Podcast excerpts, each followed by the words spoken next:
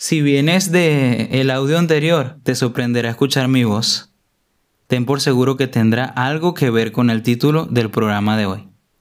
Mi nombre es José Ángel y esto es Testificamos.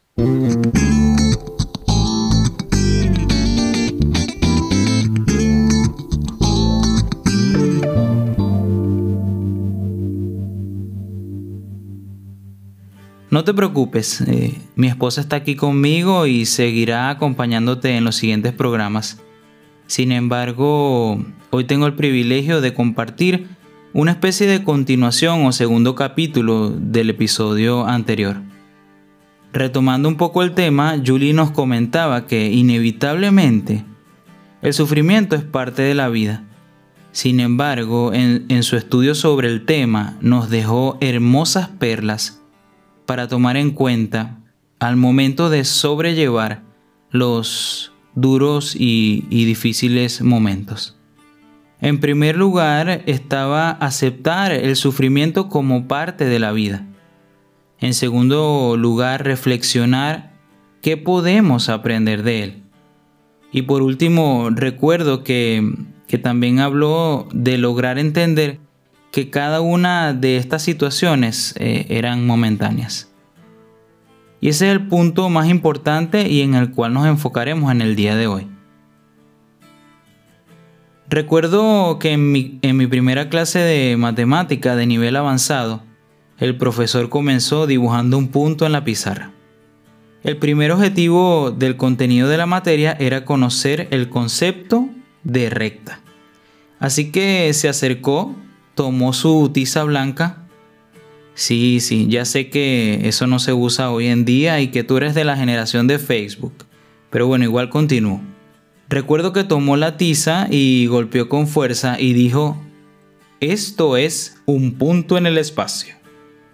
Si yo dibujara otro punto un poco más a la derecha, a pesar de que ustedes no lo puedan percibir, podrían dibujar infinitos puntos entre un punto y otro. Y precisamente eso es una recta, una sucesión infinita de puntos. Claro, él lo hizo con una mejor voz quizás que la que, la que yo estoy haciendo ahora. Pero algo que también recuerdo es haberme quedado sorprendido con, ese concepto. Y tranquilo que el programa de hoy no se trata de, de una clase de matemáticas, ¿no? Sin embargo, algo hermoso era que esa recta comenzaba eh, en un punto y terminaba en el infinito.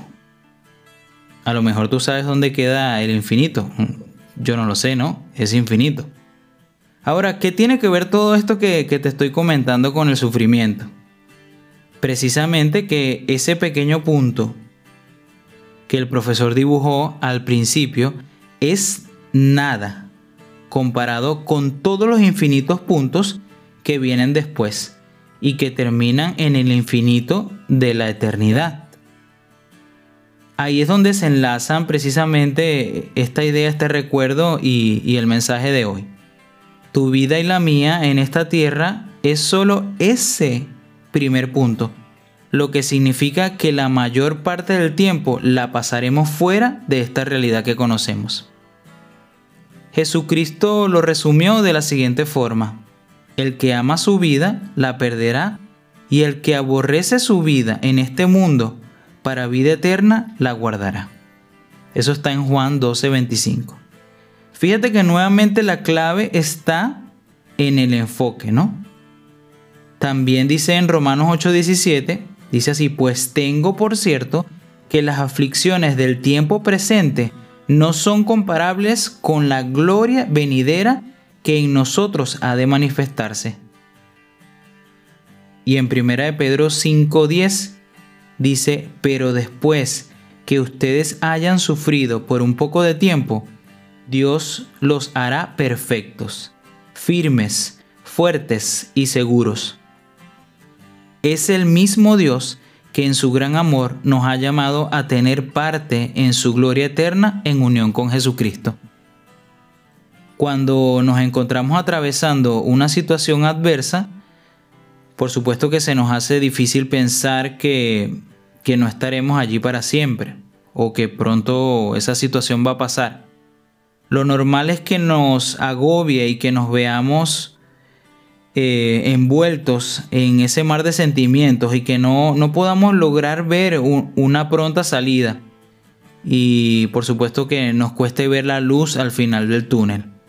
Así que es necesario en este punto el condimento, ese, ese elemento tan esencial como es la fe. Y lograr entender las cosas o ver las cosas como Dios las ve. No digo que sea fácil, pero definitivamente no, no es algo imposible. Se trata de cambiar nuestra forma de pensar y entender que todo lo que podamos sufrir en esta vida no tiene comparación con la eternidad. Esa eternidad que nos espera al lado del Señor, donde Él nos ha prometido que no habrá llanto, ni enfermedad, ni muerte, ni dolor. Me encanta este, este versículo porque es como, como un bálsamo a nuestro corazón. En Apocalipsis 21:4 dice, enjugará Dios toda lágrima de los ojos de ellos, y ya no habrá muerte, ni habrá más llanto, ni clamor, ni dolor, porque las primeras cosas pasaron. Dios mismo nos consolará toda lágrima que hayamos derramado. Él nos dice que las primeras cosas pasarán. Esto quiere decir que el mundo, tal cual como lo conocemos hoy, ya no existirá más, porque Dios hará todas las cosas nuevas. El gozo de centrarnos en la esperanza venidera nos permite experimentar una paz en medio del sufrimiento, esa paz que sobrepasa todo entendimiento humano. Pero para disfrutar de todos estos beneficios tenemos que tomar una decisión.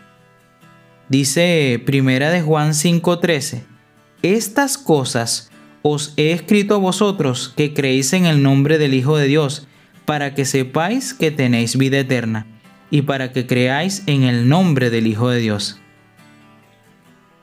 Tienes que creer en el Hijo de Dios, creer que Jesús vino a esta tierra a morir en tu lugar para que en su muerte tú puedas tener vida eterna. Es una cuestión de fe. Solo así podrás tener seguridad que pasarás toda la eternidad en la presencia de Dios. Y entonces el sufrimiento se volverá algo pasajero, temporal, leve. Cuando pienso en estas cosas, siento decirte que no tienes nada que perder y mucho que ganar si decides poner tu fe en Jesús. Y si ya tomaste esta decisión, déjame decirte que ha sido la mejor decisión que pudiste haber tomado en tu vida. ¿Por qué? Porque Él te promete paz en esta vida y consolación por toda la eternidad. ¿No te parece eso maravilloso? Puedes descansar en Él. Aunque todo a tu alrededor pueda cambiar, Dios y sus promesas no lo harán me despido por hoy y de seguro que nos escuchamos pronto.